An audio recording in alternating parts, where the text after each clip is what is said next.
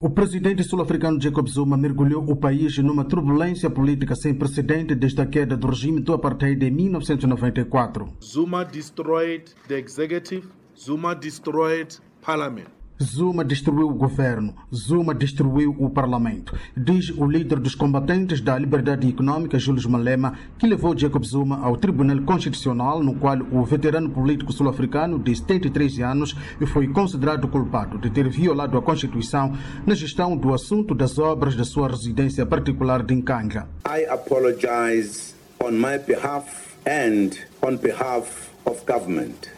Peço desculpa em meu nome e em nome do governo. Implora Jacob Zuma aos sul-africanos e continua no poder. O seu mandato expira em 2018. A liderança do ANC aceitou o pedido de desculpa do seu chefe, mas alguns membros históricos do ANC não concordam. Apelam à resignação voluntária do presidente. A oposição foi ao parlamento exigir a cabeça de Jacob Zuma através de moção de impeachment, mas o parlamento chumbou a moção com 233 votos, maior parte dos quais do ANC contra 143. No entanto, várias pessoas, sobretudo da classe média e analistas políticos como Francisco Eduardo Onwana, jornalista e chefe da redação do Seminário Século de Joanesburgo, consideram que Zuma perdeu credibilidade e meteu o país num abismo. Primeiro ele dizia que não sabia de nada. Agora vem a dizer, portanto, que aceita e pede desculpas, portanto, por isso. Portanto, é uma invasão, portanto, da Constituição do país. Violou completamente a Constituição. E nós vimos que no tempo do Mbeki a economia estava muito elevada, o rand estava muito elevado.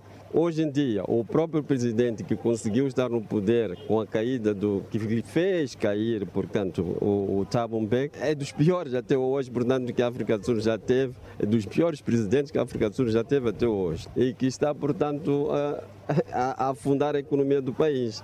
Entretanto, o analista político Antônio Ramos considera que o veredito do Tribunal Constitucional reafirmou a pujança e independência das instituições democráticas sul-africanas. Foi a demonstração clara de que as instituições democráticas são robustas, funcionam e é uma grande lição para todo o continente africano e para alguns outros países. A democracia sul-africana funciona, é robusta e ninguém está acima da lei.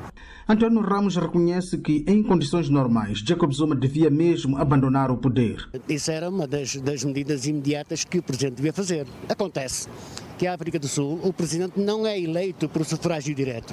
O presidente é eleito por colégio eleitoral, pelo partido mais votado. Portanto, quer dizer que o presidente não tem autonomia para tomar uma decisão dessas. É o partido que o elegeu. E se o partido o decidisse que uh, Zuma se devia demitir, ele teria o feito. Mas há aqui uma grande diferença. É que quando Mbeki foi chamado pelo ANC, era o resultado de uma decisão política interna. Portanto, toda a equipa, ou quase toda a equipa de Thabo Mbeki, eram pessoas que tinham estado exiladas na Europa ou fora da, do continente africano. Quem dirigiu a luta interna ficou de fora do poder político. Portanto, isto gerou internamente algumas dificuldades de gerir a situação. Quando o NC chama Mbeki e dá o lugar a Zuma, é para dar lugar exatamente aos que dirigiram a luta interna contra o apartheid.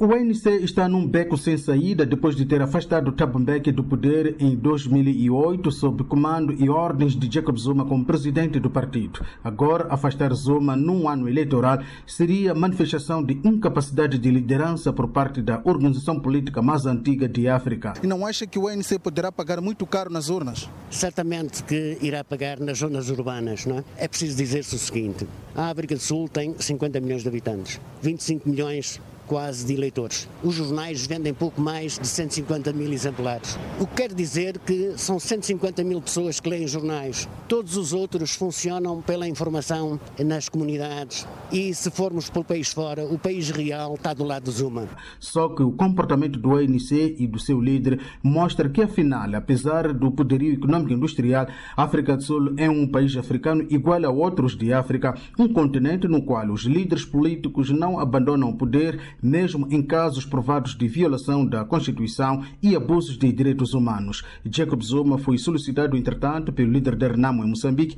para ser mediador do conflito com o governo. Eu até não sei quais são os fundamentos que o próprio presidente da Renamo teve para poder, portanto, nomear ou indicar o presidente Jacob Zuma para mediar o. Porque temos aqui vários países vazios. Por que, que só escolheu o Jacob Zuma? Agora vejamos uma coisa. Da mesma maneira que a Renamo também tem violado a Constituição, portanto, tem apoiado outro indivíduo também viola a Constituição. Portanto, eu acho que tem um pensamento comum. Por isso que eles estão a exigir que o Jacob Zuma. Eu, no meio, portanto, de, desta conversa toda, não, estou a ver, portanto, a ainda basear-se na indicação do Jacob Zuma para mediar um país que quer estar em paz. Depois da violação de uma Constituição desta que, eh, portanto, revelou-se a nível mundial como negativa. Pois, se ele, portanto, quer considerar um país e quer manter a paz no, no país vizinho, que é Moçambique, eu acho que ele próprio devia ver a imagem dele já a nível mundial. Que o próprio, o próprio Zuma, para mim, para mim, para muitos, portanto, já não devia estar, portanto, como mediador de nenhum processo, portanto, de paz. África em marcha regressiva acelerada para os tempos da ditadura e líderes vitalícios. Simeão Panguan, América, em Joanesburgo.